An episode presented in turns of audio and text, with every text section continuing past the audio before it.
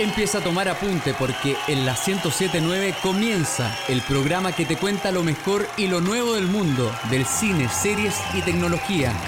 Es hora de Fan Site. Conduce Héctor Tito Vergara y Feña Hernández. FM Sombras, siempre contigo. Otro sábado más y estamos de regreso en Fan Site por la 1079 para toda la provincia de Melipilla y por supuesto saliendo para Chile y el mundo a través de fmsombras.cl. Hoy día sábado 5 de septiembre de este 2020, día en el que después pasadita la medianoche hay que adelantar los relojes. Soy Héctor Tito Vergara junto a mis partners que todos los sábados están aquí conmigo. Quiero presentar, por supuesto, con un fuerte aplauso al señor Fernando, el Yunta Hernández. ¿Qué tal? ¿Qué tal? Holanda, ¿cómo están? ¿Cómo están? ¿Cómo, están? ahí, ¿Bien? compa? Sí, bien, bien. bien, bien. Sí, bien, bien, qué bueno. Porque nunca me respondí. Le digo, ¿cómo están? Y como que no me responden mucho. Qué bueno que ahora me, me pescaron. Pero estamos bien y muy contentos porque salió el sol y el cuerpo así lo reconoce. Muy bien, muy bien. Y también tenemos, por supuesto, al igual que todos los sábados, al máster musical. Un fuerte aplauso para el señor Francisco Panchito Romero. ¡Bravo! ¡Bravo! ¡El mejor! ¡Bravo! ¿Cómo está, Autofanfarria. Gracias, gracias.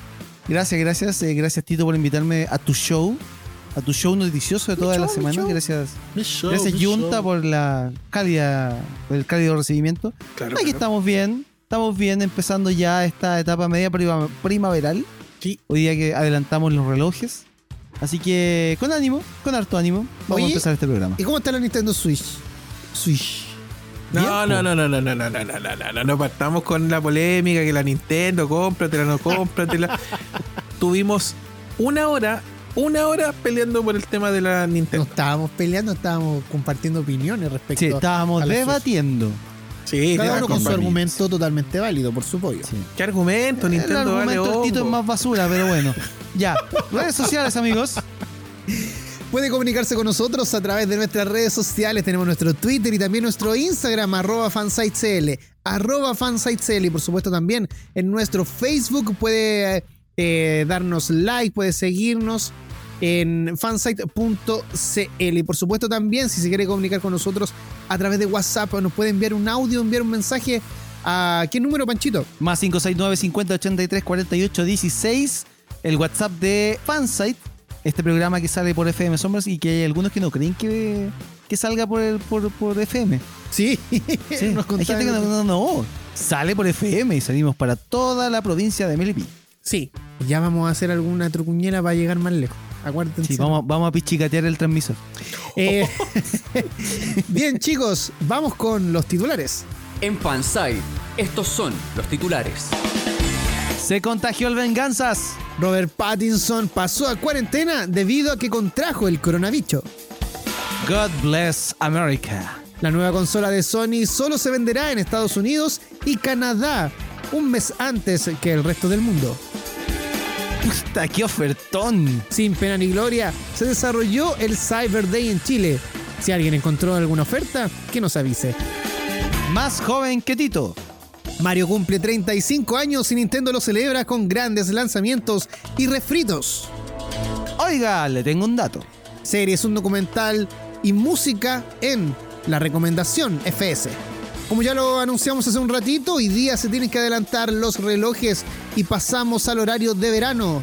Soy Héctor Tito Vergara, junto a Fernando El Junta Hernández y Francisco Panchito Romero. Sean todos bienvenidos a Fan Site. El sitio donde confluyen todos los fans. Escuchas Fanside por la 1079 FM Sombras.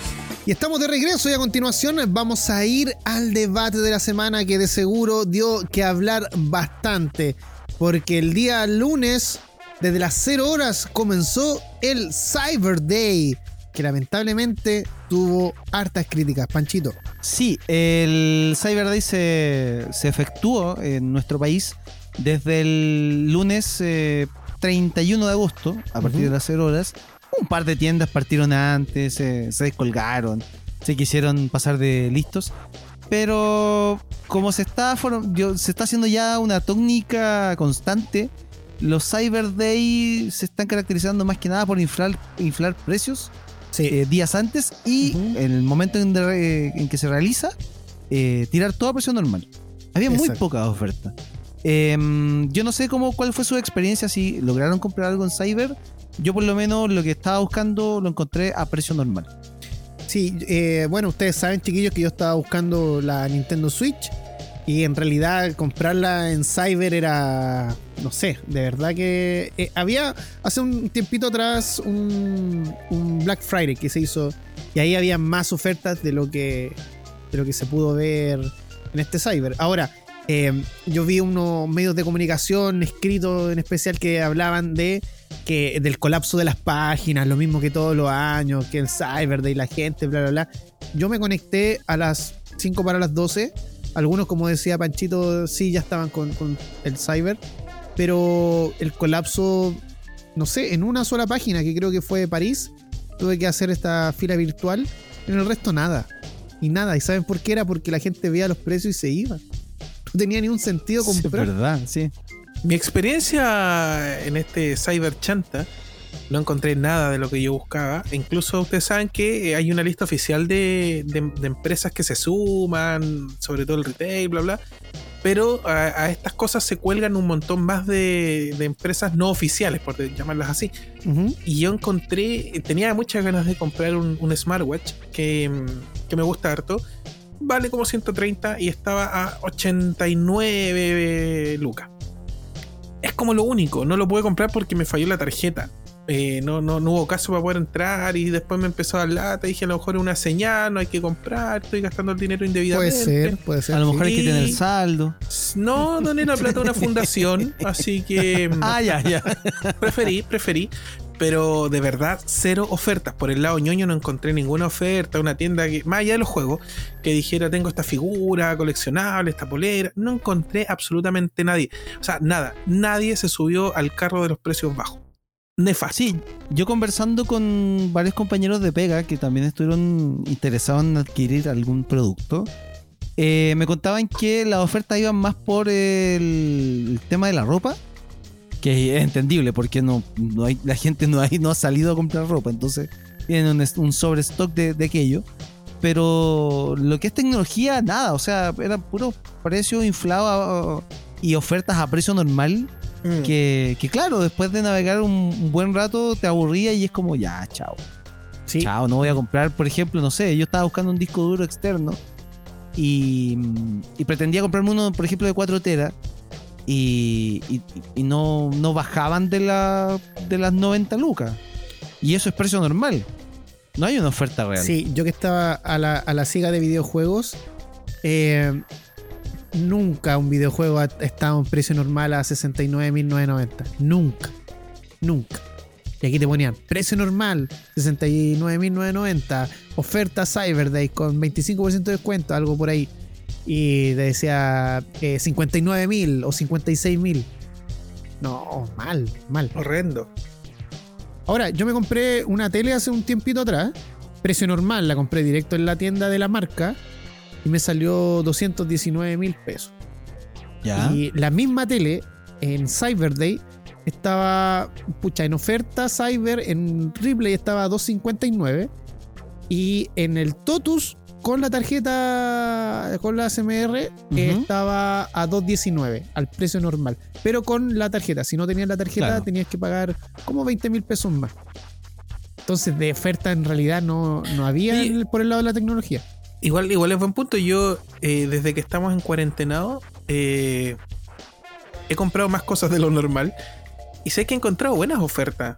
Porque uno siempre cuando uno compra algo le da como 10 vueltas, lo busca como en mil sitios. Entonces uno más o menos maneja el rango de precio. Y he encontrado mejores ofertas que en el propio Cyber. Así que los Cyber, eh, voladora de luces. Sí, y bueno, lamentablemente, para los que encontramos que esto fue un fraude, eh, leo aquí la- una información de un sitio que yo tengo bloqueado, bloqueado en Twitter por chanta, pero tiró una Ah, ya. noticia que fue importante y la, y la leo de acá porque la escuché el otro día en la radio también, en Radio ADN. Dice Balance Cyber Day. Van, esto fue el día. Mira, esto fue el martes 1 de septiembre, cacha, el Ya. martes. Balance Cyber Day. Van 162 millones de compras. eh, cifra histórica en transacciones. O sea, estamos hablando de que en este Cyber Day se ha vendido, ha sido el más chanta de todo, pero a la vez ha sido el que más ha vendido. Ahora igual se entiende por el tema de la pandemia y todo eso. Sí, pero- pues tenéis que. Sí, eh, eh, claramente, porque eh, en los anteriores Cyber Day las ofertas también se tiraban en las tiendas. Entonces tú podías ir a la tienda X y decir, eh, eh, ya, me quiero comprar esa tele y está con precio Cyber Day y te la llevaba, ¿y ¿cachai? Ya, Claro. Pero ahora como es, es todo baj- bajo el confinamiento, eh, era obvio que las, las compras se iban a concentrar en la vía del, de, de- de distancia, ¿cachai? Bueno, y también en lo que es el clickbait, el, eh, el tema de visitar las páginas también tuvo un, un balance bastante positivo, porque por ejemplo Falabella eh, dice que tuvieron un 80% más de visitas que años anteriores. Eh, Ya. 20 millones de visitas en este Cyber, lo cual era Mm. bastante para ellos. Así que... eh, no, chanta, chanta, chanta, chanta, chanta. Yo estaba muy enojado. O sea, el día lunes, en la mañana, yo me desperté muy enojado porque lo había visto en la noche. Pero era como, bueno, ¿qué hago? O sea, yo quería comprar mi Switch. Y tenía a todos buscando la Switch. Hasta Panchito me estaba ayudando. Y los amigos de aquí de Fanset también me estaban ayudando. Tito estaba Eh, molesto con el libre mercado que le había fallado una vez más. Una vez más. Sí, sí. Eh, hay- y hay un fenómeno paralelo que, mm, que no sé si ustedes recuerdan, pero cuando uno Sí. llega a los cyber los últimos 3, 4 años, las empresas más pequeñas, las pymes, igual se suman con sus ofertas y ponen cosas Sí. y se no, pone no bien ponen, interesante. no ponen Cyber, le cambian el nombre y se vuelve bien entretenido. Sí, tienen, Claro. se cuelgan al momento. Eh, este año no se colgaron tanto. Pese a lo que uno esperaría que fuera más, no se colgaron tanto. Siento que en el ánimo, del en el ambiente, no estaba para Cyber Day. No sé. Igual- una- Igual yo comprendo que las tiendas más chicas se hayan restado un poco de esta iniciativa porque obviamente le- son los que, a los que más le ha tocado duro el, el tema de la Claro. pandemia, con el tema económico. Claro. Pero claro, o sea, eh, esta vez fueron solamente las tiendas adheridas al- a la Cámara de Comercio de Santiago, que es la que organiza todo este cuento. Eh, pero claro, se entiende que las, las tiendas chicas no, no, no podían hacer más ofertas de las que de las que comúnmente tienen, ¿cachai? Oye, ¿y Junta, tú te a comprar una Switch? No, no me gusta Oye, la le- Switch. Y, y la gran pregunta, ¿me compré o no me compré la Switch en Cyber Day? ¿Se lo contamos a la vuelta? Ya, pues. ¿Ya? Ya, bueno. ¿Me la compré o no me la compré? Continuamos en Fansite por FM Sombras y recuerde comunicarse con nosotros a través de nuestro Twitter y también de nuestro Instagram, que son arroba fansitecl. Mañana es el clásico. Ojalá Ah, ¿de que ahora les ganemos a los colocolinos. Prepárense, Público, Por público, público mula. por favor. Sí. Empieza a llorar el Tito, por favor. Por Sí, favor, po. ganemos mañana. Oye, pero ¿es con público mula o no? Sí, con público mula. Ya. Si es, que, si es que hay público. Uy, hablando de público, estuve en el público, ya después les cuento. Ya, después Ah, sí, contáis, sí, Sí, después cuento. experiencia. Ya. En la, estuve en la doble doble de público. Sí, viajó. Oye, tuvimos estreno ayer. Sí.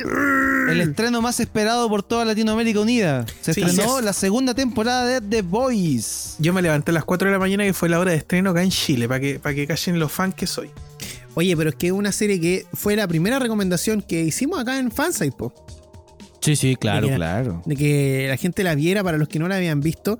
Y es, es de verdad una producción que no les puede, nos puede faltar en su catálogo de, de series vistas.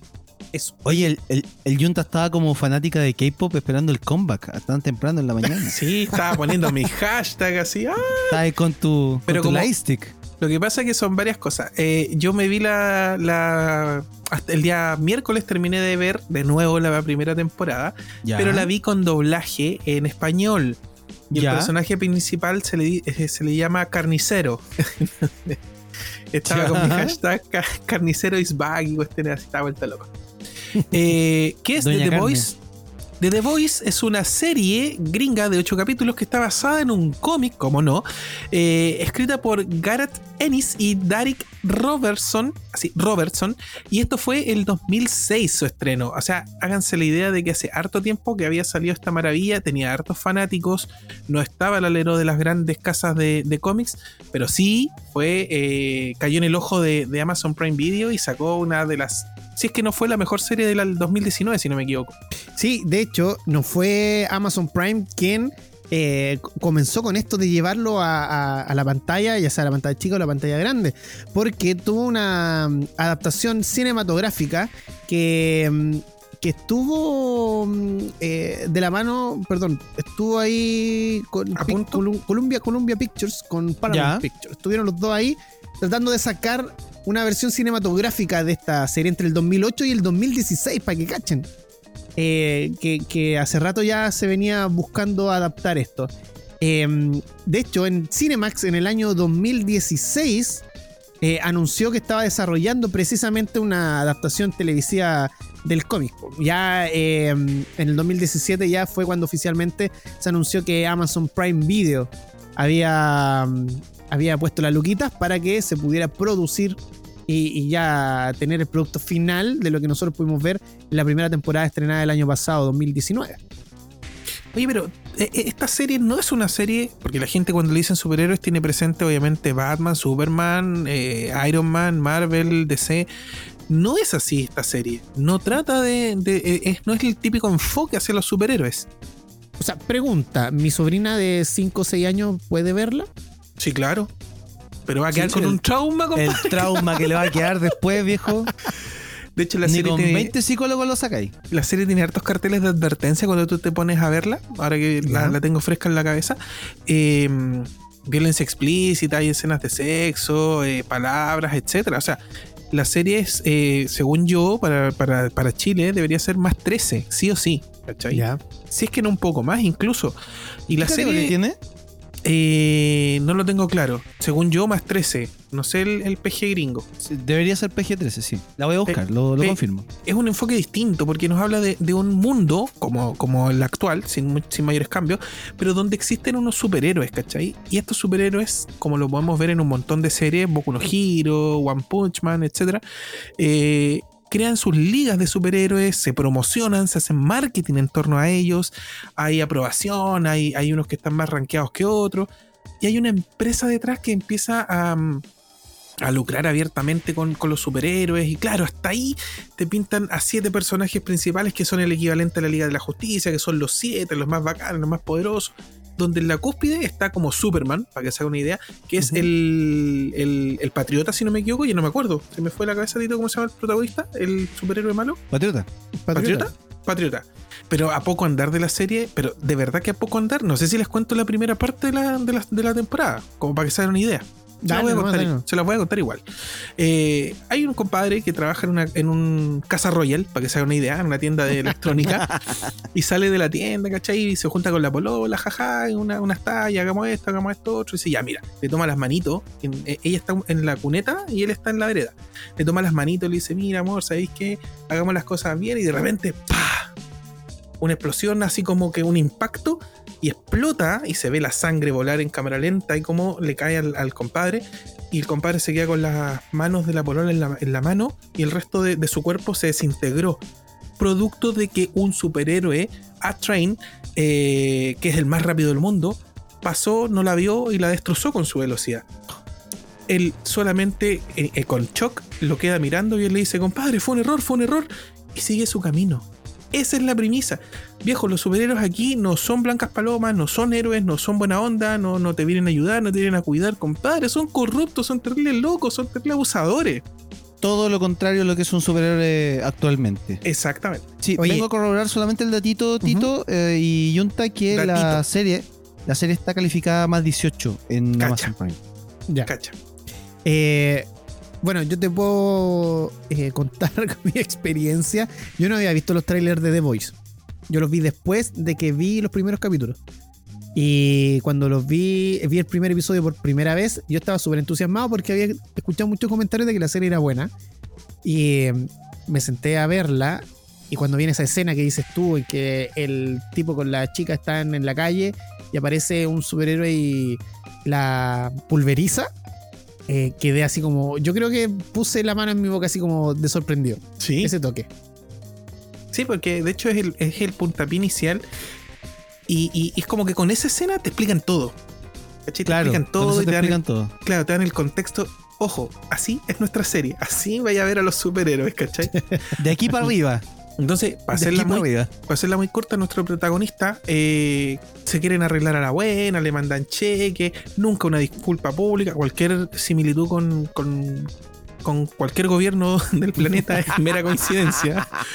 Quieren tirarle plata, quieren acallar las cosas. Esta empresa que maneja todo tiene un poder increíble, entonces todo, todo con abogados, con lucas, Wow. toma y tenés un cheque, arregla tu vida y no hablemos de que me pitear a tu, a tu polola. El compadre no lo acepta, no lo acepta, aunque el papá le dice viejo, escaleta de plata, no.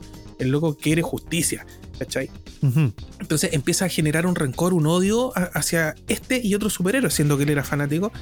Y en ese camino que empieza a encabronarse, a enojarse, no aceptar los tratos, conoce a otro compadre que es tanto o más enojado que él. De hecho, está más enojado y es más cabrón. Aquí es cuando el Tito se suma y me dice, sí, porque aquí aparece. Ya, pero no le contemos la serie a, lo- a la gente. No, o sea, porque, pero, pero, pero es como necesario, ¿cachai? Es que este protagon- el protagonista es el cabro que les conté. Pero este otro que lo lleva por el camino de venguémonos y destruyamos a los superhéroes, son todos corruptos, tiene una historia peor eh, de pasado con los superhéroes, está encabronado. Eso no se lo voy a contar porque. ¿No? ¿No Pero- hay que contar eso? No, esa parte no, porque eso ya Ya. empieza a, a- a- a tener tildes de flashback, ¿cachai? Entonces, este gallo le dice, oye, lo que te pasó, a mí me pasó algo parecido, te quiero apoyar. Primero le vende la mula de que es de la, de la policía, investiguemos esto, bla, bla, bla. Mentira, bueno, lo empieza a meter en la cabeza, oh, eh, eh, destruyámoslo. Y empiezan a, desentramar una maraña de corrupción, weón, que hay detrás. Está metido el ejército, quieren venderte una pescada para que los compadres se metan a las Fuerzas Armadas. Ah, sencillamente es maravillosa. ya, antes de que sigan dando más detalles de la serie, chiquillo. La serie, la, la primera temporada, ocho capítulos, ¿cierto? Sí. Sí, La segunda, ¿cuántos se confirmaron hasta el momento? Ocho capítulos también. También ocho capítulos. Sí. Y están disponibles desde anoche, o sea, desde el- la madrugada Vi- del viernes, entonces, sí, tres capítulos. solo tres. Eh, Ya. la temporada 2, se, eh, como ustedes dijeron, se estrenó con tres episodios, pero cada viernes van a haber nuevos episodios eh, que culminarán el día 9 de octubre. Ya, perfecto. Y se eh, espera que el final de temporada sea más épico que el de la primera temporada. Eso es lo que prometen. Vámonos a una pausa y ya regresamos eh, porque a la vuelta tenemos más información de series, por supuesto, clásico FS, que tenemos una sorpresita ahí, por supuesto también vamos a hablar de lo ocurrido con Chadwick Boseman, Black Panther, Marvel y más. Ya volvemos. Continuamos cultivando tu fanatismo. Sigue Fansite por FM Sombra. Y regresamos de la pausa aquí a Fansite por FM Sombra. Si queremos invitar a toda la gente que se, se perdió este programa o los programas anteriores, puede escuchar nuestra versión podcast a través de Apple Podcast, eh, Google Podcast. También estamos en TuneIn y, por supuesto, también en Spotify. Y si quiere escuchar la versión radio, lo puede hacer a través de la plataforma Mixcloud. Y ahí suena con todos los temas, con todas las canciones que nosotros colocamos en nuestro programa. Y eh, a continuación vamos a hablar de series y para partir, chiquillos, eh, ¿qué tal están con el tema de Disney Plus? ¿Lo quieren, no lo quieren, lo quieren, no lo quieren? Yo creo que esta vez voy a pasar. Ya. Yo lo voy a sacar porque lo voy a compartir con mi polola. Solo Ah, para ya. eso. ¿Cachai? Como que ah, como una excusa para verlo. Oye, pero ¿está, está confirmado cómo va a ser el tema de, la- de las pantallas? ¿Va a ser como Netflix? No, ¿Va a poder tener distintos perfiles en una cuenta? Yo me imagino que sí. Perfil niño, perfil mandoneado. No sé. Yo creo que sí. Bueno, hablando Porque- del mandoneado, eh, tenemos eh, información porque ya eh, tenemos la fecha confirmada para la segunda entrega, la segunda temporada del Mandalorian, el Mandaloriano. ¿Cuándo, cuándo, cuándo, cuándo, Muy cuándo? buena, a ver, a ver. Lucasfilm informó que el nuevo ciclo de episodios se estrenará a partir del 30 de octubre precisamente en la plataforma Disney Plus. Aunque no se entregaron más detalles, el retorno debería gestarse de una forma similar a lo que sucedió con la primera temporada, la cual solo presentaba capítulos una vez por semana en Estados Unidos, así que lo más probable es que ahora eh, pase lo mismo, pero también hay que tener presente que Disney Plus va a llegar a Latinoamérica el 17 de noviembre. Entonces Ah. lo más probable es que eh, nos topemos con la fecha, ¿cierto?, de estreno de algún capítulo del Mandalorian, pero la pregunta es, ¿llegará a Latinoamérica la segunda temporada inmediatamente con todos los capítulos que ya se estrenaron en Estados Unidos, por ejemplo? Eso me tiene preocupado. Sí, Porque- de- debería, deberían tener ya tres capítulos eh, Al aire, estrenados sí. Sí. al aire. Y, y la, la idea sería que ahí se, se enganchara, yo creo, que, que fuese estreno mundial lo hace más, más emocionante.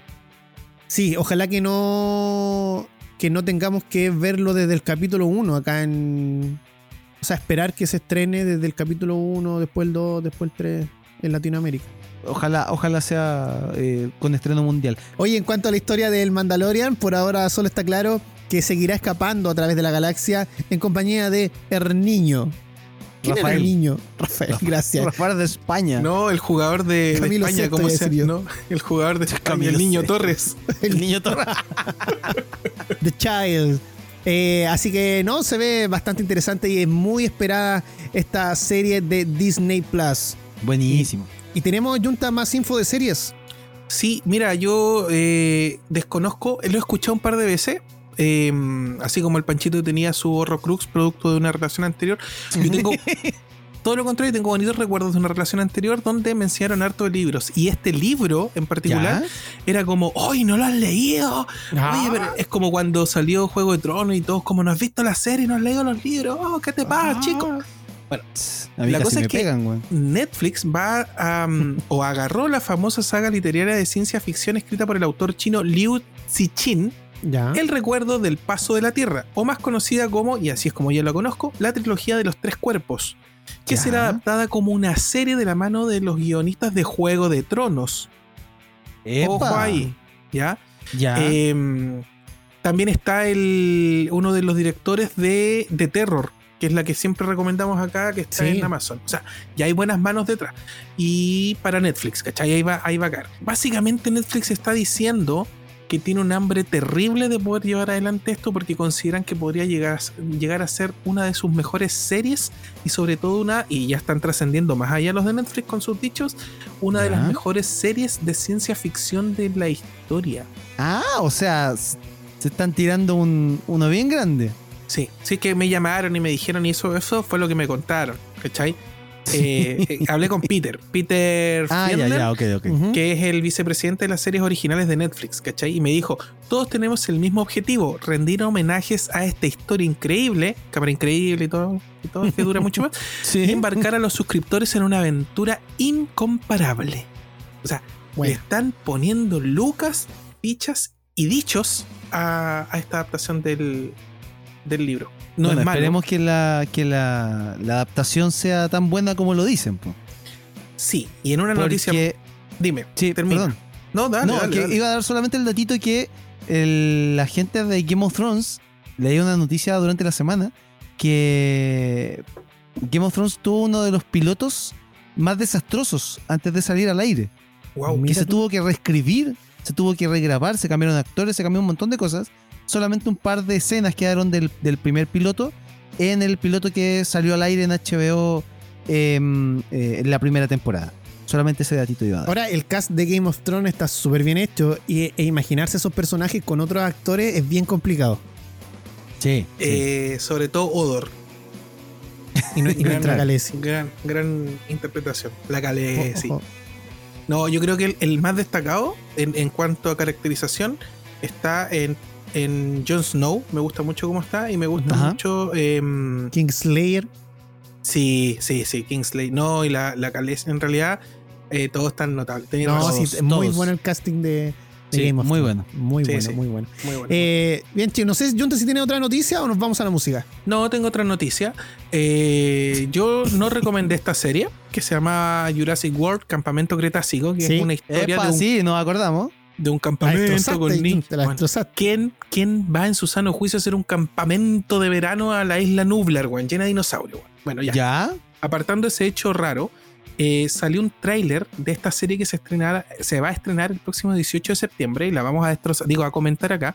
Eh, liberaron hace poco, hace un par de días, liberaron un corto donde mm, están asistiendo al laboratorio, este que todos conocemos, el laboratorio donde están los huevos, los nacimientos de los dinosaurios, y nace lo que, según yo, es un anquilosaurio, estos que son como armadillos gigantes eh, con coraza y colita con, con una masa ¿Ya? nace uno bebé y lo necesito. es la ternura hecha dinosaurio. Lo necesito, así que esta serie podría tener algo bueno que decir. Solo quería Bueno, mencionar eso. Vamos a tirar el link entonces del trailer, o sea, del corto a, a- a nuestro Twitter. Sí, pues. Seguimos en Fansite por FM Sombras y ahora vamos a Clásico Fansite. Y hoy día vamos con una serie muy especial. Sabemos que nos pidieron algunas por redes sociales, pero ya la estamos ahí mm, ubicando en las próximas pautas para dar en el gusto a la gente, por supuesto. En la Pero lista de espera. Exacto, sí, sí, sí. Ya se viene. Yo creo que la otra semana ya vamos a tener Alguna de las peticiones. Sí, uno de, lo- de los pedidos. Eh, hoy día vamos a hablar de, mm, de los gaticos. De los gaticos. Si les gustan los, feli- los felinos, estos son de una galaxia. Así que vamos a hablar hoy día de los felinos cósmicos. Los Sí. Thundercats. Sí, los Thundercats, fenómeno mundial, eh, tal vez una de las series más queridas del mundo, de la historia, y que pese a que es de origen gringo, eh, todos reconocemos en ella algún estilo japonés. Ya les contaré por qué. Los Thundercats, o conocidos en Hispanoamérica como los Thundercats, los felinos cósmicos, es una serie gringa producida por Rankin Bass Productions y que es la misma creadora, por lo tanto hablamos del mismo universo, de los halcones galácticos o Silverhawks y eh, los tigres del mar o Tiger Shark. No sé si vieron Tiger Shark. Sí, pues. Lo- los, los Tiger Shark eran una serie, era de las tres series estas que les mencioné, eh, los halcones, los Thundercats y los tigres, es la peor y la daban en un inserto con otras series de peor calidad. Así que no tiene mucho arrastre, no le fue Un bien. relleno. Sí, Oye, un la, relleno. la gracia de, lo- de los Thundercats, que. mm, ¿Cuándo fue su estreno, perdón? El, en el 85. 1985. Sí, Wow. eh, cuando se estrenó, su objetivo precisamente era, en- entre comillas, era educar. Entonces, la gracia que tenían esto, estas series como los Thundercats o, por ejemplo, He-Man He-Man. Y también los eh, Halcones Galácticos, era precisamente que dejaran un mensaje y por eso que a veces teníamos esto, esta como cuando rompían la cuarta pared y, Sí, y le hablaban a la, al televidente o a los niños en este caso. Eh, y era tan bueno el tema que los colegios mandaban como tarea ver un capítulo precisamente de los Thundercats o de He-Man. Entonces los niños tenían que ir al otro día en clase y su tarea era precisamente ver esto y sacar la enseñanza te dejaba uno de estos capítulos. Y por supuesto el otro lado también era el tema del merchandising, vender juguetes. juguete. Que era la, la- la gran gracia de todas las series cartoon, sobre todo de los años 80. Vender, vender, vender. Para resumirle un poco la historia, porque es bien larga y bien, bien, bien densa al final, aunque uno, aunque uno no lo crea, es una serie que tiene un- una muy buena base, una muy buena historia, un, un argumento bien largo, bien construido. Eh, tenemos un, un planeta que se llama Zondera, y eh, que está al punto del colapso. Entonces, varios eh, sonderianos, que son estos felinos humanoides, que hay distintas especies, gatos, pumas, todos los felinos, pero en versión humanoide, tienen que escapar en distintas naves. En, en paralelo son, mientras están escapando en sus naves desde el planeta Zondera, son atacados por los mutantes que vienen del planeta Plunder y que son todos los otros animales que existan en versión humanoide: reptiles, eh, chacales, buitres, etcétera, rata, monos. Y, y entre que van peleando, y, ¡pum! caen a lo que ellos llaman el tercer planeta. Que, que, para que ustedes se hagan una idea, es la Tierra. Que nunca se dice, pero es la Tierra. Tiene, tiene varias cosas. La cosa es que eh, caen acá, eh, los plonderianos caen en un, en un lugar del planeta, eh, los Thundercats caen en otro, conocen a unos habitantes que son unos robots, ositos de robóticos bien tiernos, que los Berbils, y le ayudan a construir un cubil felino, que es esta famosa, posiblemente una de las bases más famosas que existe en la historia de, de- de las series, y es el cubil felino, que es este gato gigante, esta pantera gigante donde habitan los Thundercats. Los Thundercats tienen diferentes habilidades en base a la magia y a la tecnología. Muy de los 80 ese concepto. muy Claro. Ya. Eh, y donde tienen que em, sortear varias cosas que son el crecimiento propio de su protagonista que es León O. Cuando salen de Nueva Sondera, León León O O. es, es el más chico. De hecho, es más chico que Felino y Felina, que son los más chicos después en la serie. Pero lo meten en una cámara, en una cámara, en una cámara donde em, los demás se criogenizan y él no. ¿Cachai? Entonces él eh, despierta mucho más adulto y los otros como que se emparejan en edad. Entonces pasa a ser un, tipo más grande, pero todavía no es digno de ser el líder de este grupo. Y ahí viene un montón de, etapas donde Leono eh, se, hace, se hace con lo posiblemente la espada más bacán de la historia del Sí. entretenimiento universal, que es la espada del augurio.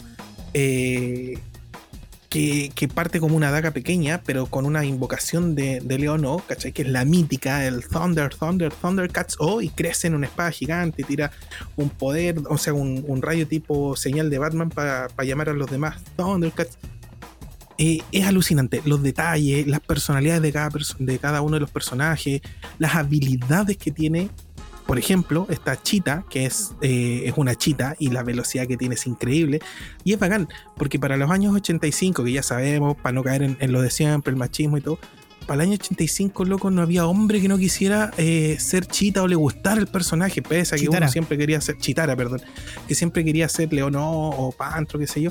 Todos querían a Chita, viejo, era una genial el personaje. Chita, que tenía la velocidad, estaba Pantro, que era el- el- el- una pantera, era fuerte, y era, sabía Kung Fu y tenía unos chacos con unas garras, estaba eh, Ayúdame Tito con más personajes, estaba Tigro, que era el científico que se podía desaparecer, Pantro, eh, Pantro ¿El villano tenía- o el villano? sí, vamos a llegar para Ah, cerrar.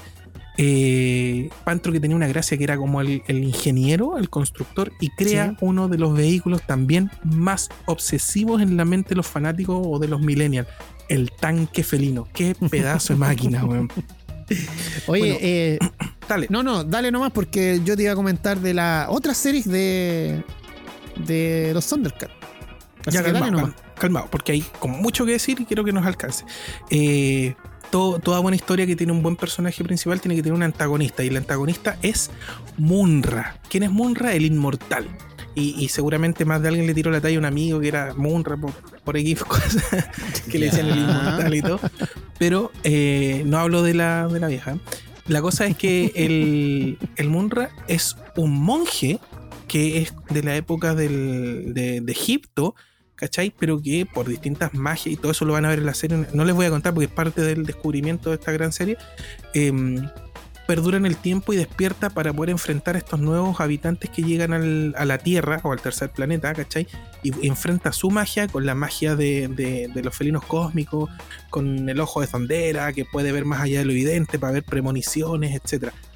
Eh, y necesita aliados este Munra, por muy poderoso que sea, porque él invoca poderes y todo, pero le faltan aliados y encuentra unos aliados perfectos los mutantes.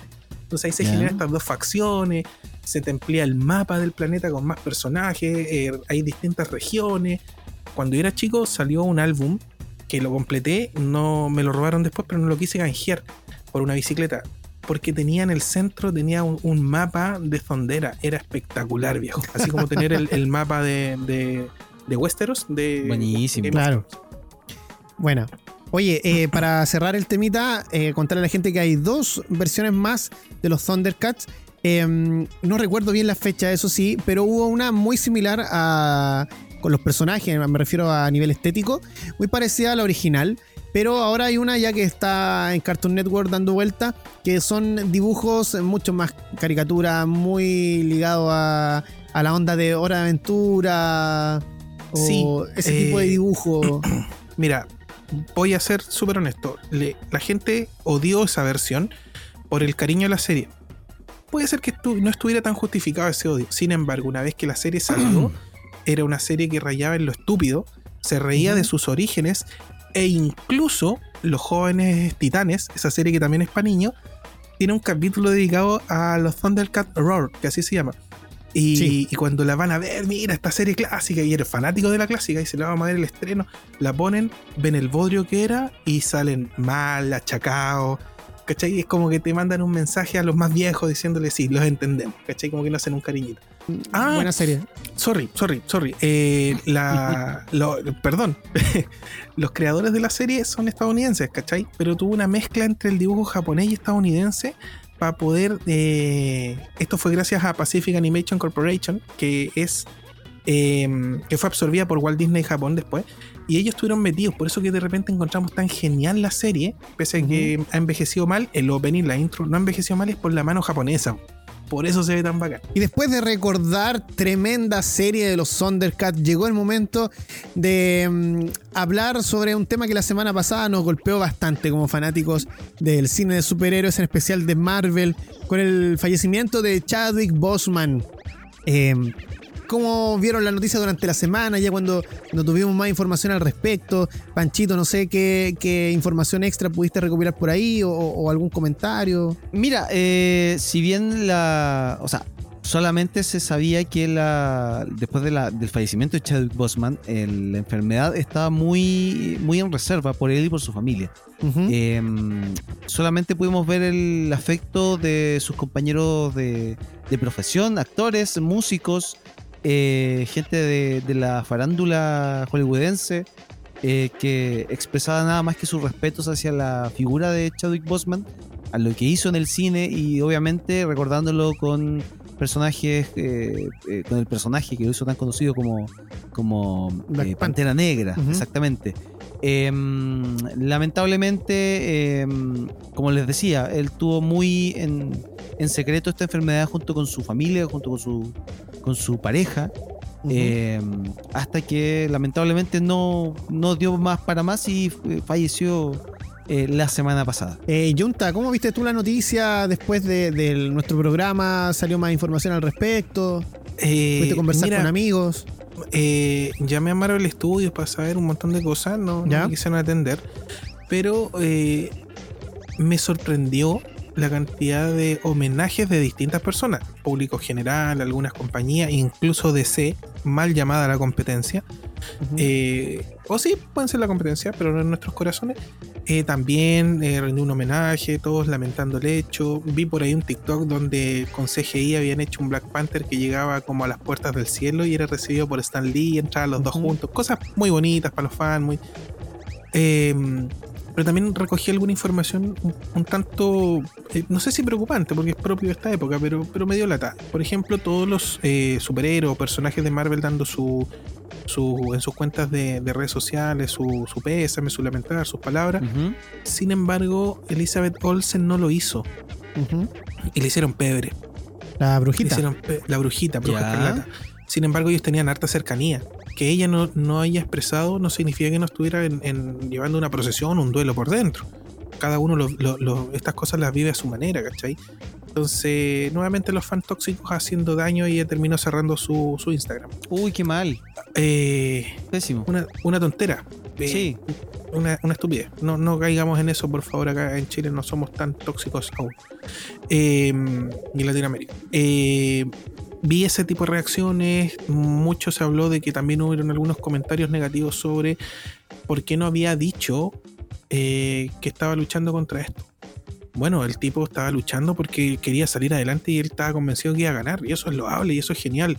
¿Cachai? Y, lo que pasa en la interna del contrato de trabajo es su trabajo y es su empleador los que tienen que ver esos temas, no nosotros. Sí, sí, es un poco, un poco eh, eh, terrible, por decirlo de una, de una forma muy suave, eh, el hecho de que eh, te, te exijan eh, que, que tengáis que revelar todo lo que te pasa. Todo Exacto. lo que te- y, y me voy al caso de, de, de la brujita, ¿cachai? Que no quiso a lo mejor compartir en, en sus redes sociales su pena porque a lo mejor estaba muy afectada. O, o el mismo Chadwick Boseman que no tenía por qué decirle al resto que él estaba pasando por un cáncer. Es Eh, súper bueno, y- respetable mantenerlo en el secreto y, Sí. y- y- y como se dice en buen chileno, comérsela solo, ¿cachai? Pero irse al extremo de hacer, eh, hacerle cerrar la cuenta a una persona porque no, no dijo nada, o sea, encuentro una soberana estupidez. Bueno, y respecto precisamente a eso, es la noticia que tenemos a continuación, porque mm, el titular dice nadie en Marvel Studios sabía que Chadwick Boseman estaba enfermo. Tras la, la sorpresiva muerte perdón, de Chadwick Boseman por un cáncer de colon, rápidamente quedó claro que el actor prefirió resguardar su, su enfermedad, inclusive con sus colaboradores más cercanos. Por ejemplo, el director Spike Lee recalcó que desconocía que el actor estaba enfermo durante las filmaciones de la película eh, The Five Bloods. Eh, por su parte, Ryan Coogler, director de Black Panther, reconoció que no estaba al tanto de los detalles y explicó que durante el último año había trabajado en la secuela con la idea de que Boseman la protagonizaría. Ahora, eh, hace un poquito, un poquito día atrás, eh, The Hollywood Reporter publicó que fuera de su familia solo un pequeño grupo de personas estaban al tanto de la batalla del actor contra el cáncer. También aseguran que Boseman creía hasta aproximadamente una semana de su muerte, comillas, eh, que superaría el cáncer de colon y que podía protagonizar Black Panther 2. Una lástima. Sí, y, y- yo en este, en este caso concuerdo con esta decisión de, de Chadwick Boseman, porque, claro, lo que decía el Junta, el tipo estaba luchando, dándole la pelea al, al cáncer, y claro, uno cuando hace este tipo de cosas, cuando lucha contra algo que, que se ve súper eh, difícil, se tiene que meter en cabeza de que lo va a lograr, ¿cachai? Porque si te, te, te echáis a morir, eh, lamentablemente te- te caí en el hoyo y chao. Y, y la misma gente también, si tú, ah, la- no, o sea, siento que no es necesario andarle explicando todo, a todo el mundo que tenía un- una enfermedad o que está ahí pasando un proceso difícil. eh, porque siento yo que eh, eh, dificulta mucho más el hecho de que tú pongáis la fuerza necesaria para, para sobrellevar ese momento difícil. Más allá de una enfermedad o lo que sea. Em, y, estoy totalmente de acuerdo con, con lo que hizo em, Chadwick Boseman. Me imagino que no, no existía ninguna cláusula contractual que, que le dijera si tú estás enfermo no vayas a participar en este proyecto. Porque nadie le anda preguntando a la otra persona si está enfermo o no, ¿cachai? Y, y hay un tema también, ¿cómo, ¿cómo hubiese callado miles de bocas si no hubiésemos enterado de esto igual antes? Porque recuerdan cuando salieron las imágenes hace un, ¿cuánto? Tres meses atrás. Eh, Ah, sus aquí. imágenes de él bastante eh, delgado y, ¿por qué no decirlo? También se veía bastante demacrado. Esa, esa baja de peso no era, no era normal, no era sana. Entonces algo estaba pasando y muchos lo trataron súper mal por redes sociales, hasta de Crack Panther lo habían tratado. Claro, que. A ver, en algún contexto ese tipo de tallas, yo creo que podrían darse, ¿cachai? Eh, porque si el compadre hubiera por X motivo bajado de peso y hubiera seguido adelante con todo esto. Muchos no creen que por una, era por una película. Claro, claro.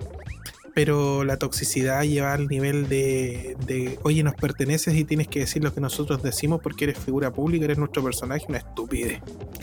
Bueno, ojalá que, que la familia, la familia que ellos sí se lo hayan sabido de antes, como, como así lo dicen los medios, eh, para no haberse sorprendido esta noticia como lo hicimos nosotros. Y que ellos por lo menos estén más tranquilos respecto al, al fallecimiento de, de un ser querido.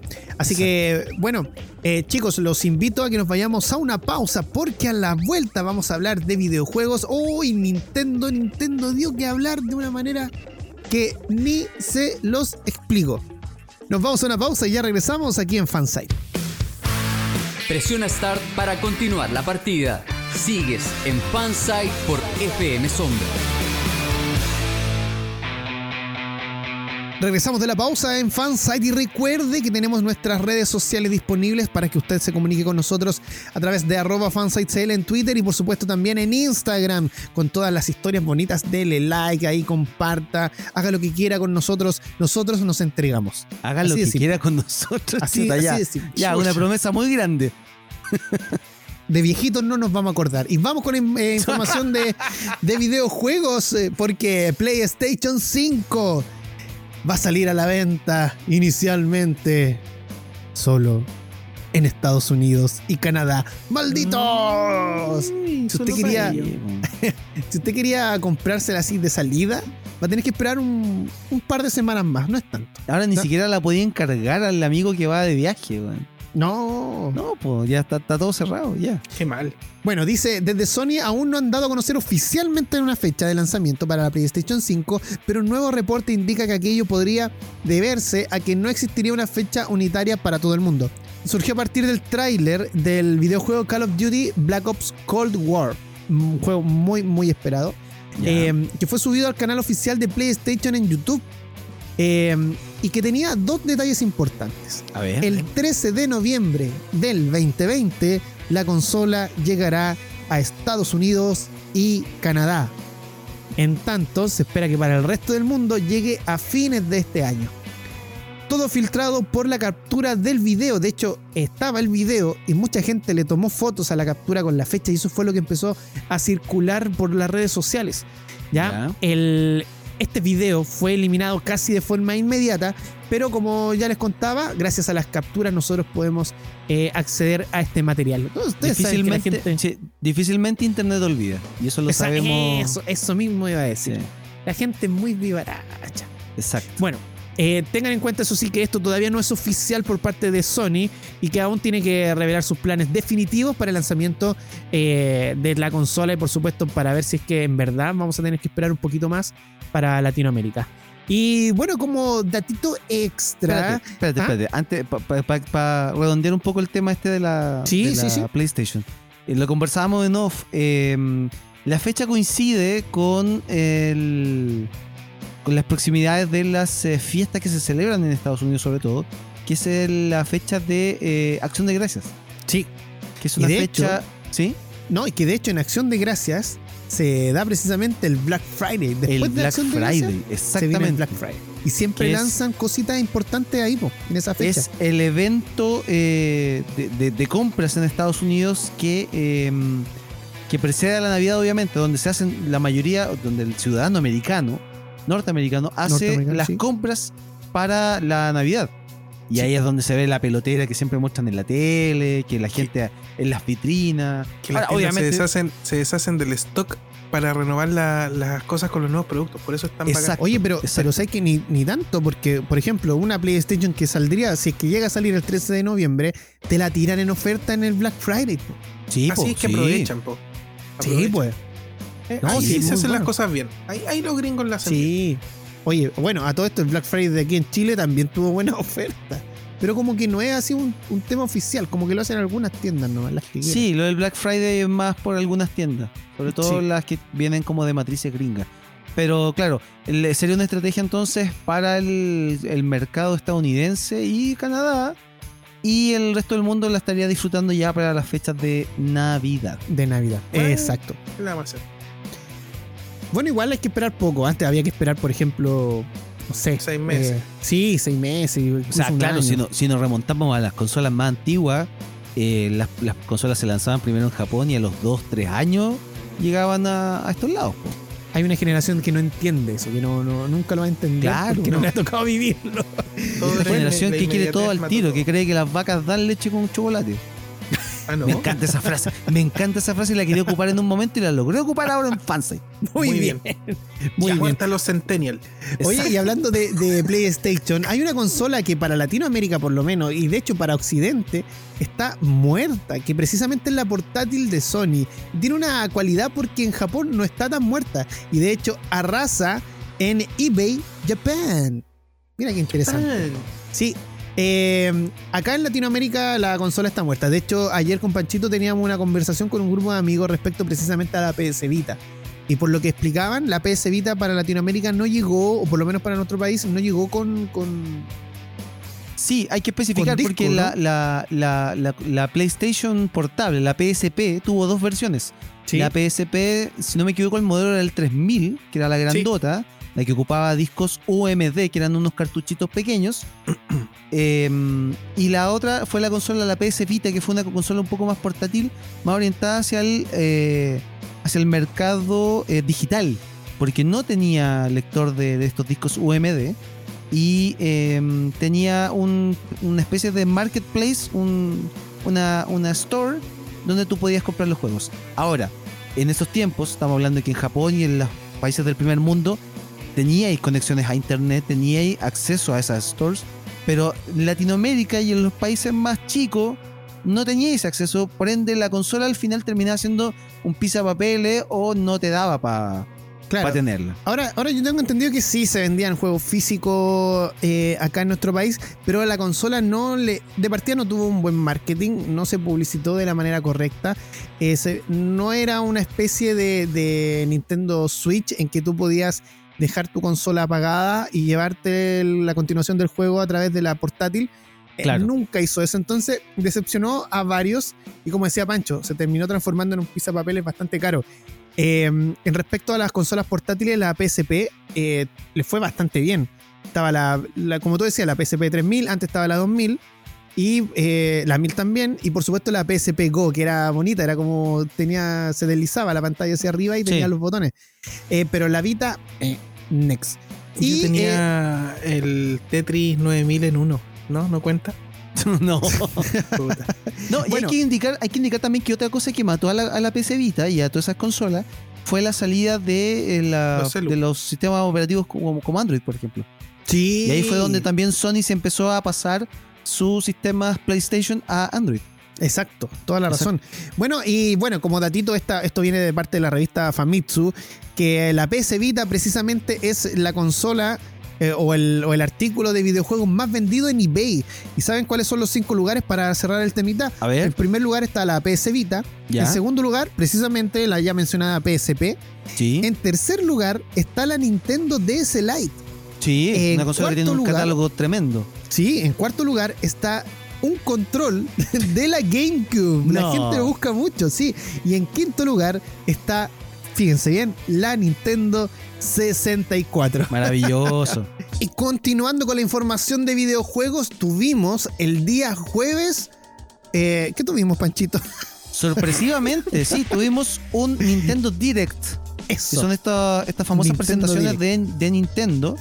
Eh, esta vez para conmemorar los 35 años del fontanero, Mario, y de su hermano Luigi, obviamente. Y como, como dijimos Mario. en titulares, es menor que yo. Es menor que tú, por un añito. Sí. Por un añito. Super Mario Bros. cumple 35 años desde. O sea, se toma el lanzamiento del, del Super Mario Bros. 1 para la NES, porque se sabía, sabíamos que Mario había salido en un juego antes con Donkey Kong y ya. Pero se toma desde ese, desde ese juego. Cumple 35 años y Nintendo se eh, esforzó este año para celebrarlo en grande, para hacer de que todos los juegos de Mario estuvieran eh, jugables desde la Nintendo Switch. Entonces, pasando por los más antiguos que están en, en la, en esta especie como de consola virtual que tienen la- las personas que tienen la, la Nintendo Switch Online, la, la suscripción de la Nintendo Switch, a los eh, juegos. Por ejemplo, se, va a lanzar un juego, eh, un compilatorio, que se llama. Super Mario 3D All Stars, que compila el juego Super Mario 64, el Super Mario Ya. Sunshine de la GameCube y el Super Mario Galaxy de la Wii. Esto se va a lanzar el 18 de septiembre y viene acompañado con, eh, para el día obviamente, con, especial. claro, con, con toda esta nostalgia de los juegos 3D de la consola. Además, se va a lanzar el 16 de octubre el Mario Kart Live Home Circuit. Que este es- fue la gran sorpresa del, del Nintendo Direct porque se trata de eh, un circuito de Mario Kart analógico. Son dos karts, eh, son como estos autitos de juguete Sí. que tienen una cámara, un motorcito y son controlados por la Nintendo Switch. Los, los usuarios van a poder armar la pista por su casa eh, de la manera que quieran y a través de la Nintendo Switch junto con otros tres jugadores que se pueden también jugar local vas a controlar esos autitos por tu casa. O sea, O vas sea a ser- que tú en la tele vas a ver lo que te muestra la cámara del autito. exactamente tú vas a ver tu casa, una pista en realidad aumentada sobre tu casa. No te creo. Sí, está bien, está bien choro ese, ese juego. Además de eso, eh, se va a lanzar un nuevo periférico, una nueva consola pequeña, de estas consolas mini, que va a ser la Game, Game Watch Super Mario Bros. Que es la, la clásica Game Watch que era de estos monitos, se- o sea, cuando se movían en estas pantallas LCD antiguas, pero que eh, viene remozada con una pantalla color y va a traer el clásico Super Mario Bros. El del Ya. 85 y el Super Mario Bros. de los Levels, el Mario Bros. 2 que salió en Japón. Aparte de los clásicos de la Game Watch, el que se llama Pelotita. El Super Mario 3D World de la Nintendo Wii U va a sufrir un, un update para la Nintendo Switch y va a traer un DLC que se va a llamar Browser's Fury. Va a ser lanzado el 12 de febrero del 2021. Ujú. Este también está bastante interesante. El Super Mario Bros. eh, 35. Este es un, un descargable competitivo exclusivo para los eh, suscriptores de la Nintendo Switch Online, donde van, a donde van a poder jugar online 35 jugadores el Super Mario Bros. 1. ¿Cuál es la gracia? De que tú vas matando enemigos y esos enemigos se van traspasando a los otros 35 jugadores. Entonces, el que logre terminar en menos tiempo eh, es el ganador y va juntando puntos. Vean el video en YouTube porque está también demasiado bueno. El. Super Mario All Stars de la Nintendo, de la Super Nintendo, se agregó a la, a la consola virtual de, lo- de la Nintendo Switch Online para jugar también las eh, versiones antiguas del, del, del- los juegos de Mario Bros, el Mario 1, 2, 3 y el Mario Los Levels, que es el Mario 2 de Japón. También hay novedades eh, como juegos con temática de Mario. eh, para juegos como Mario Kart Tour, eh, una temporada donde va a estar Mario y Donkey Kong Jr., originales de la Super Nintendo, en, la, en el juego de Android. El Super Ya. Mario Maker 2 va a tener un nivel contrarreloj inspirado en el, en el aniversario. El Super Smash Bros. Ultimate va a tener un torneo en línea temático en noviembre y diciembre. El. Splatoon 2 va a tener un festival de Super Mario en enero del 2021. Y el juego Animal Crossing New Horizons va a tener muebles inspirados en Super Mario a partir de marzo del 2021. Una fiesta que se va a extender hasta marzo del 2021, donde van a, a poder disfrutar de todos los juegos de Mario en la consola Nintendo Switch. Bastante interesante. Oye, son eh, ya 35 añitos del, del fontanero. Y de esto quiero destacar que el juego mm, eh, Super Mario 3D All Stars Sí, eh, causó polémica porque nos viene el Mario Galaxy 2. sí, po, sí. El, el Mario Galaxy tiene dos entregas en la Nintendo Wii. Y, y claro, uno espera que viniese la, la entrega completa porque ambos dos juegos son muy buenos. Yo, yo diría que son de los mejorcitos juegos de la, de la consola Wii. son de los, la los Wii. mejores juegos de Mario son los Galaxy. Sí, sí, de hecho, eh, uno de los que están mejores logrados, los que tienen también una, una banda sonora bien, bien potente. Así que yo espero que por lo menos eh, venga como un DLC más adelante o un contenido descargable de regalo. Oye, eh, un día vamos a entregar lo- los usuarios de Switch para la gente que quiera jugar con nosotros. Sí, los vamos a compartir por el Twitter, así que Ah, porque atentos. me habré comprado o no me habré comprado la Nintendo Ah, Switch. si ya te la compraste, viejo. El Sí, tema es que si te llega o no. Llega, el- llega el 2023, así que yo creo que Sí, estos va a llegar cuando se esté lanzando la próxima eh, consola de Nintendo. Claro. sí. Eh, no, y el Mario Kart Live, el Home Circuit. Ese me da mucha pena porque mi departamento es chiquitito, no creo que pueda poner una pista de autos acá adentro. Porque los autos, los autos igual se, ve- se vean como relativamente grandecitos. No quiero ni pensar cuánto va a costar esa cuestión. Uy. Si el Nintendo Labo costó acá en, en Chile como 100, 120 lucas, me estoy imaginando que eso va a llegar incluso más caro que una consola. Ya, vamos a estar atentos a, esa- a toda esa información. Seguimos en esta noche de sábado. Acuérdense que cuando sean las 0 horas, adelante su reloj una hora. Sí. O mintámosle a la gente. Re- para Si que yo, no lo tengo, si yo lo tengo en, en mi velador, pero bien pegado a la muralla, a las Ya. 12 lo tomo y lo corro hacia la punta. O sea, lo adelanto. No, Ya. pues Junta, tenés que cambiar la hora. Ah, Cambiar la hora, hombre, no moverlo. Ah, ok. Ya, y hay que estar ojo igual porque hay algunos teléfonos que no se va a cambiar y ahí se va a formar la eterna confusión. Algunos de se que, ¿qué cambian, hora es? no. Díganme la hora, por favor. Y después van a estar los matinales diciendo cuál es el conflicto con la hora, cómo cambiarlo en Windows, en Android. Va a salir Marcelo Sí. Lago. Es que todo es culpa de la subducción y va a empezar a hablar y tal. Yo- oh, ya. Tenemos noticias. Sí, tenemos noticias de cine y como lo anunciamos en titulares, eh, tenemos no un solo contagiado de, de mm, COVID, sino que tenemos, dos. Tenemos Sí. dos. Tenemos primero al actor mejor pagado de Hollywood. Hollywood. Sí, porque Dwayne Johnson, La Roca, confirmó The hace un Rock. par de días atrás de que él y su familia se estaban eh, recuperando de haberse contagiado el COVID-19.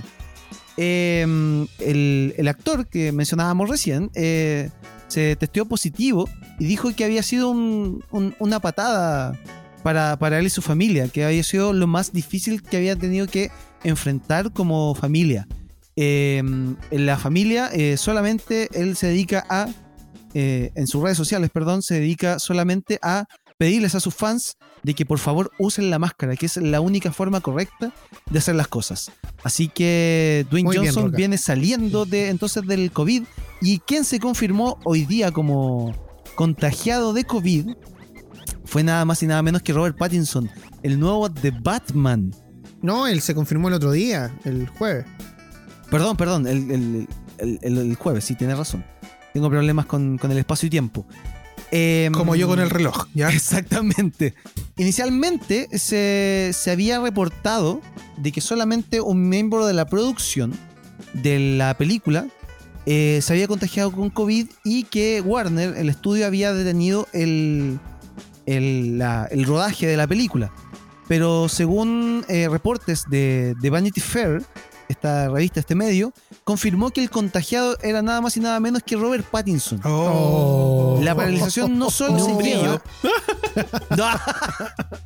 La paralización no solo se lleva a cabo como parte de las medidas preventivas que tienen que llevar a cabo las producciones cinematográficas a raíz de los efectos de la pandemia, pues toda la película gira en torno a Pattinson. Sin él, el trabajo de la película tiene que modificar su agenda. Y esto complica demasiado a Warner porque va retrasando aún más las fechas de estreno. Se sabe que eh, en teoría esto debería estrenarse el próximo año, en, el- en la segunda mitad del próximo año. Y esto obviamente retrasaría aún más todos los procesos porque no solamente es el rodaje, es la edición, la postproducción. Todo, Eh, la todo, no te podías todo. enfermar. Todo se- no, se no. retrasa. Así que eh, nuestros deseos están para que Robert Pattinson se mejore lo más pronto posible, El para que tengamos pronto El- esa película el del. Venganzas en nuestras eh, pantallas, ya sea en el cine o en nuestras pantallas de la casa. Muchachos. Ahora le llamamos el Coronas. Sí. Eh, oye, tenemos también información de una película que muchos dicen que ya está maldita. Que precisamente es New Mutants. Oye, sí, ya para ser honesto, yo sie- siempre les digo la verdad. Pero esta vez no pude ir a ver eh, eh, New Mutants a ningún cine donde se estrenara, no me invitaron. ya. Sin embargo, la prensa especializada ha estado men- haciendo mención a, eh, no les vamos a dar ningún spoiler, a lo que significa ver The New Mutants.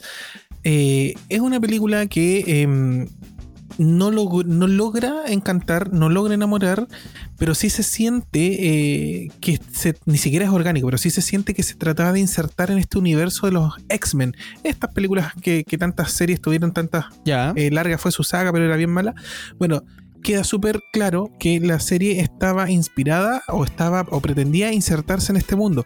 Tanto así que hay algunas escenas post crédito donde eh, podemos ver cómo se trata, o algunas escenas dentro de la película, donde se tratan de ligar con Apocalypse, con X-Men Apocalypse ya. y con Logan. Por el tema de Ah, los niños y todo. Entonces hay todo un juego.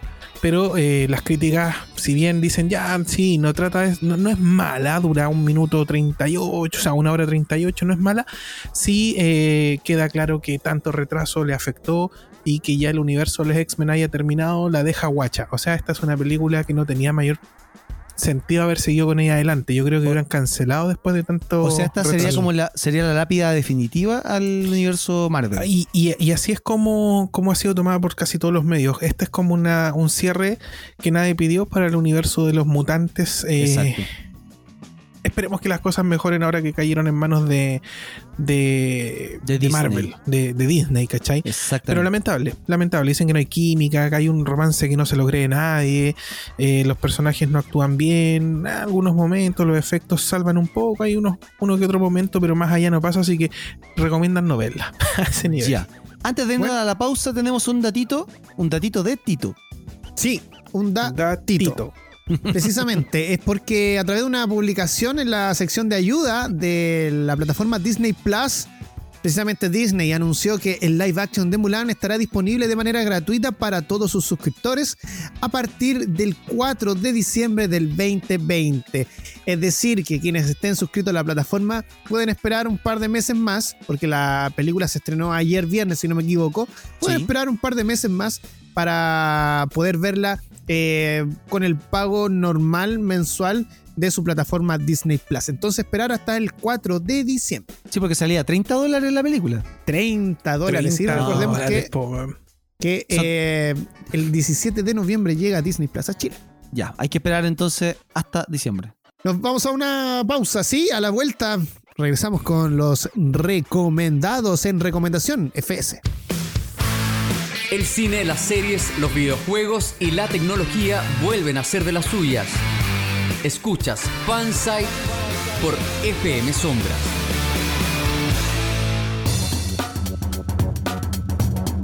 Regresamos a Fansite por FM Sombra 1079 para todo Milipilla y por fmsombras.cl para Chile y el mundo. Y a continuación, recomendación FS.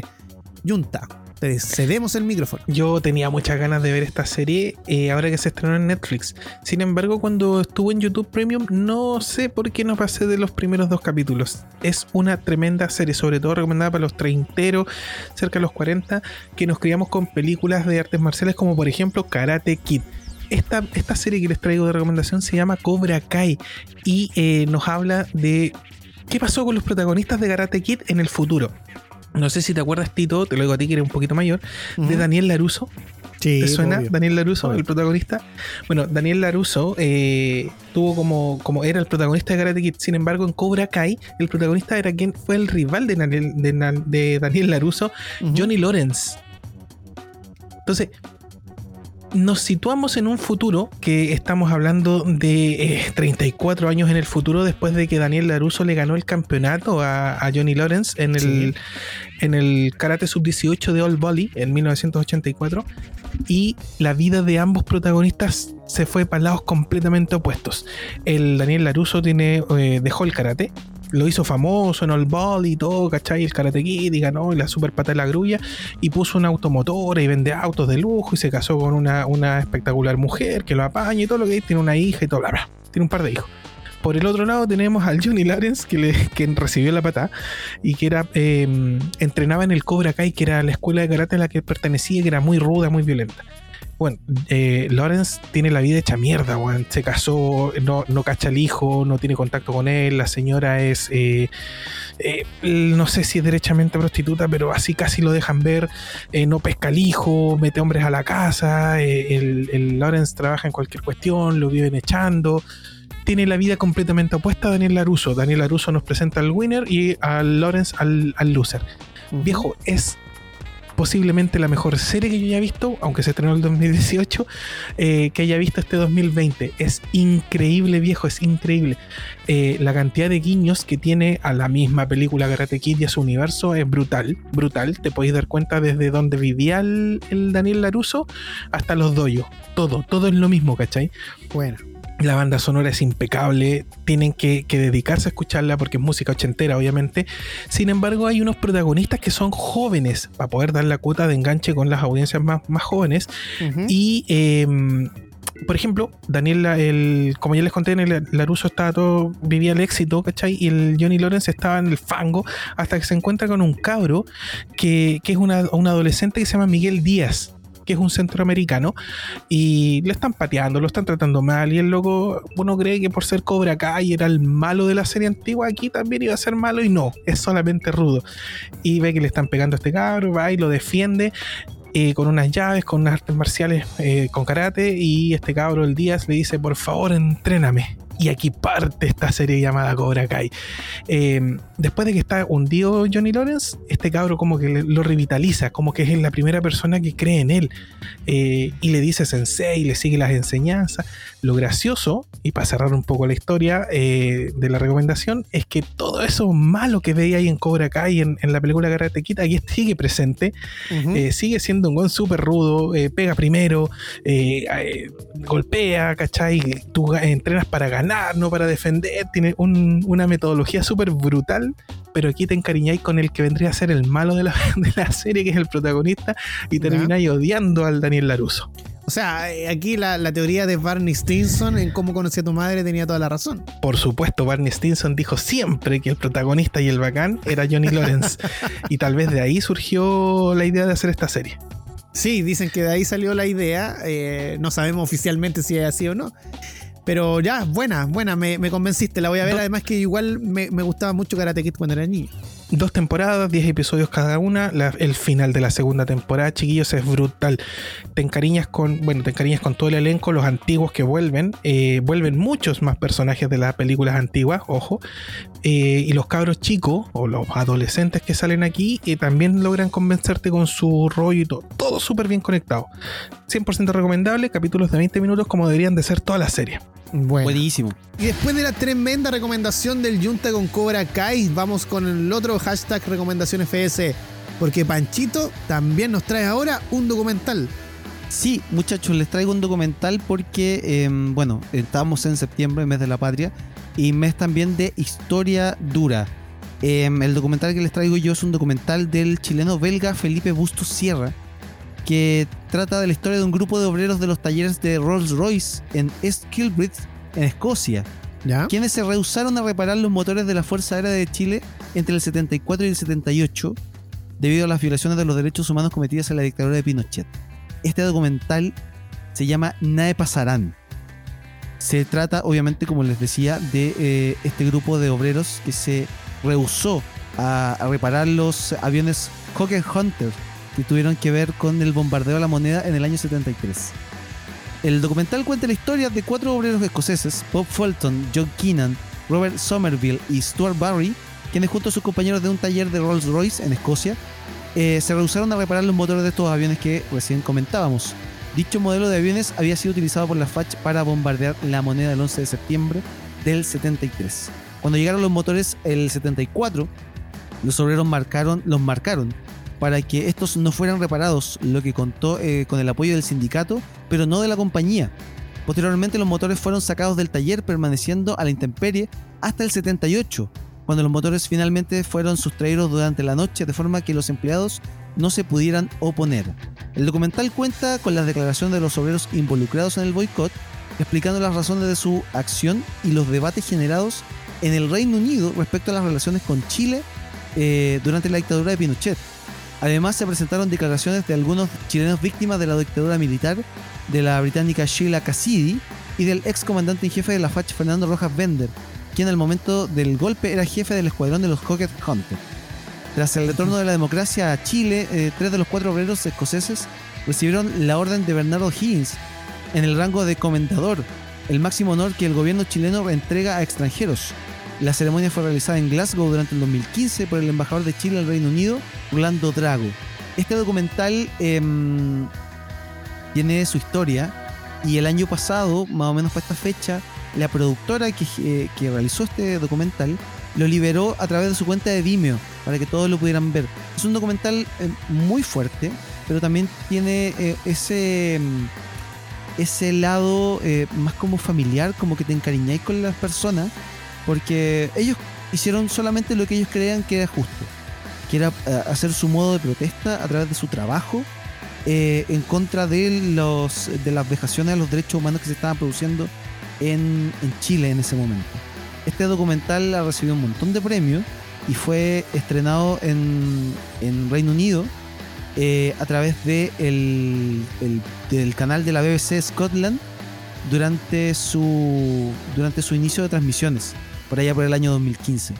Eh, fue estrenada también en el, en el Festival de Cine de Derechos Humanos, realizado en San Sebastián. eh, y el 7 de junio del año pasado, como les contaba, fue estrenada en Chile, eh, siendo distribuida por Miradoc. Eh, para los que quieran ver este documental, eh, es más o menos difícil pillarlo en internet de forma gratuita, pero lo pueden encontrar de, de muy barato en Vimeo, como les contaba, está para alquiler y para compra. El alquiler creo que sale como un dólar o dos dólares aproximadamente. Así que lo pueden ver, está con subtítulos al español. Eh, es un documental muy interesante sobre la historia y nos muestra un enfoque un poquito más eh, externo de lo que pasaba al inicio de eh, la dictadura que sufrió Chile durante el año 73 hasta el 90. Buenísimo. Así que se los recomiendo. Y antes de irme a la música, les voy a recomendar y me voy a pasar a otro- al otro lado. Eh, la semana pasada fue la premiación VMAs 2020 de los MTV. sí, yo la vi. hecho-. Sí, hecho en, en, en- en confinamiento. Eh, Sí. Se mostraron presentaciones increíbles, como la de Lady Gaga y The Weeknd en el, en el techo de un edificio hermosísimo con fuegos artificiales de fondo. Eh, como artista del año ganó Lady Gaga, artista, o sea, canción del año. Para variar.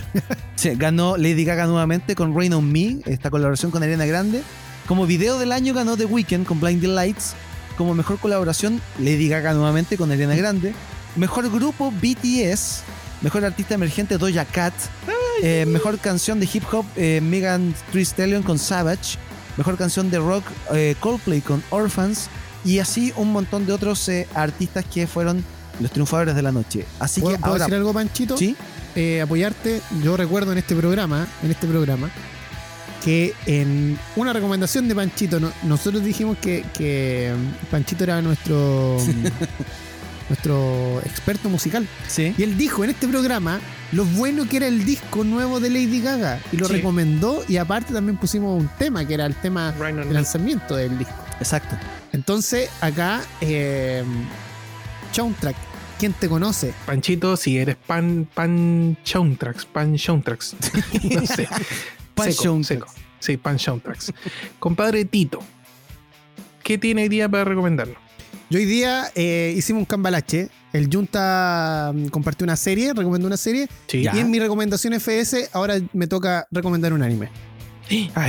Ah, ya, a ver. Hoy no había monochino hoy día, dale, a ver. Sí, precisamente es un anime que ya hemos conversado en este programa y que también está disponible en nuestro canal de YouTube, que ustedes lo pueden visitar, Fansite TV, entra a YouTube slash youtube.com slash Fansite TV y puede mm, encontrar ahí la entrevista a precisamente Pabla Herman, una doblajista nacional que le está yendo muy bien últimamente, está dando entrevistas por todos lados después de nosotros como que... eh, Despegó. Oye, pero mucha gente ¿La- la, ha la invitado a sus programas.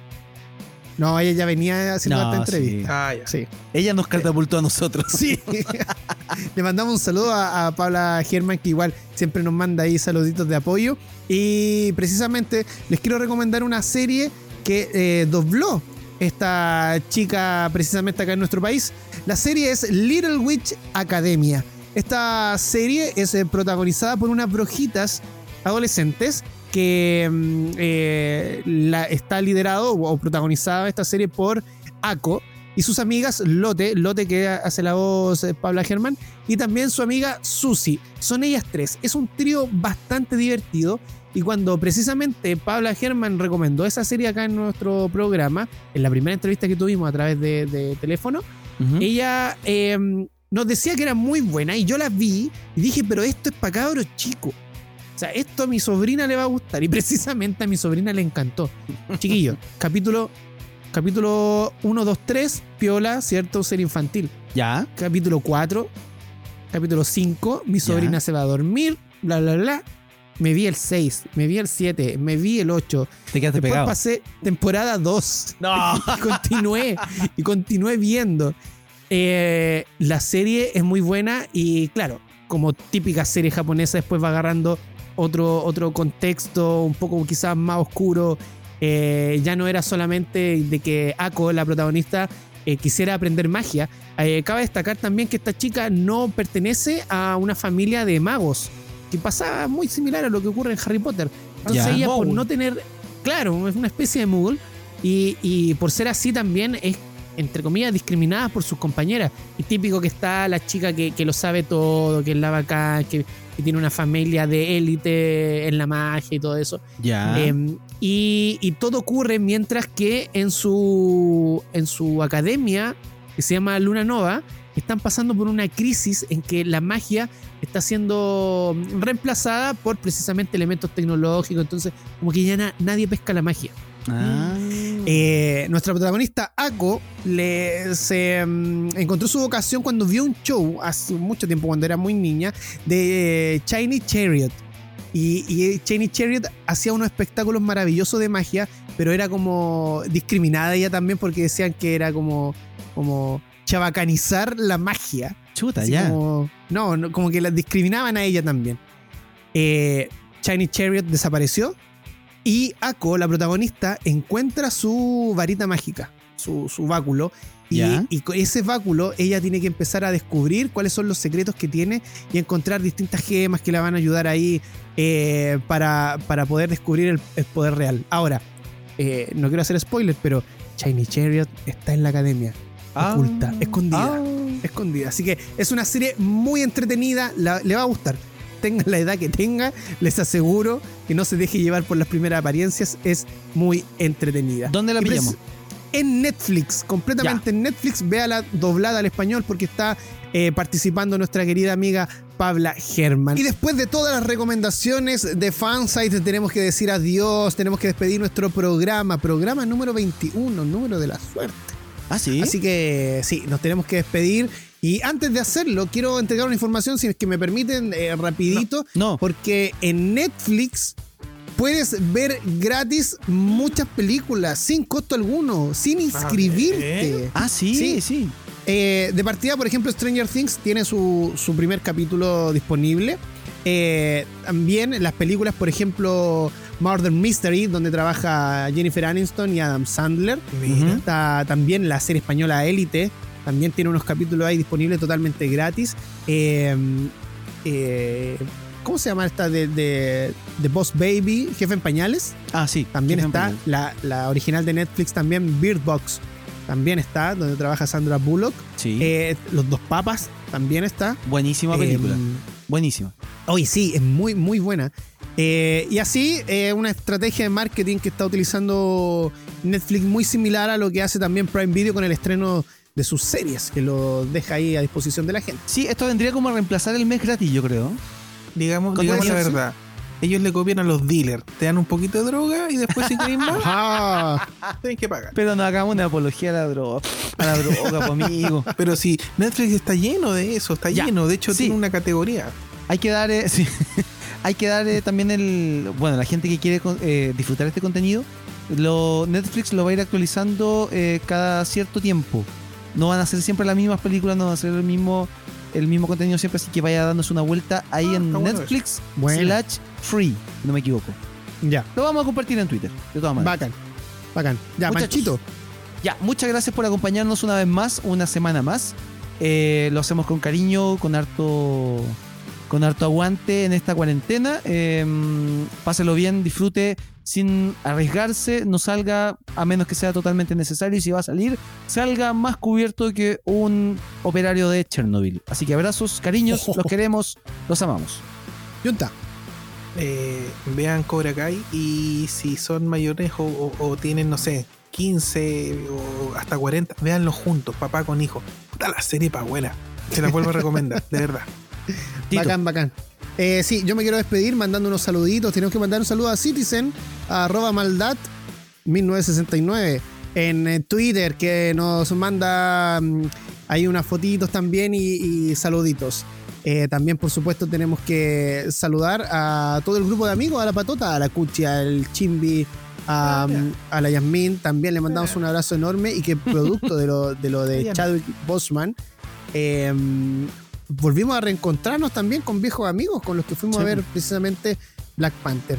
Así que a todos ellos, saludos enorme, enorme, enorme. Y por supuesto también a, a quien toda la semana está con nosotros todos los días, eh, retuiteándonos ahí y. y ay, per- olvidé el. Perdí el, Ah, el nombre de nuestro. Ah, Ricardo. Ah, Ricardo, ahí está. 69. sí, Sí, pues, ahí está, Master Master 2312. ¿Ya? Sí, Eso. abrazo para todos los que nos escucharon hoy. Muchas gracias. Hasta Por- el próximo sábado de 20 a 22 horas. Esto fue Fan Site. Chao. No se olvide adelantar la hora. Sí, Hoy no les micro. conté que fui público en la WWE el lunes y ayer Lo viernes. teníamos más presente y no lo metimos a la pauta. ¿Cómo? Cuéntanos ahí en YouTube o en, no sé, en nuestras redes sociales. Hazte un video. Sí, lo vamos a ver. Sí, adelante la hora. Tome su reloj y muévalo hacia adelante en el velado. Oye, No, ¿qué hora, eh? ¿Qué hora, eh? Ya, chao. La 11. Hasta acá lo mejor del cine, series, tecnología y todo aquello que nos hace fans. Héctor Tito Vergara y Peña Hernández vuelven la próxima semana con más información, música y conversación. Escuchaste Fansite por la 1079 FM Sombras, siempre contigo.